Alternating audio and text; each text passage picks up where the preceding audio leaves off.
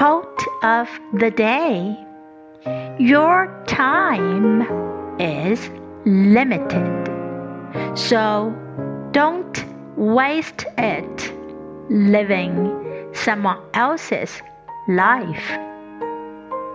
By Steve Jobs. Your time is limited, so don't waste it living someone else's life. Word of the day limited, limited.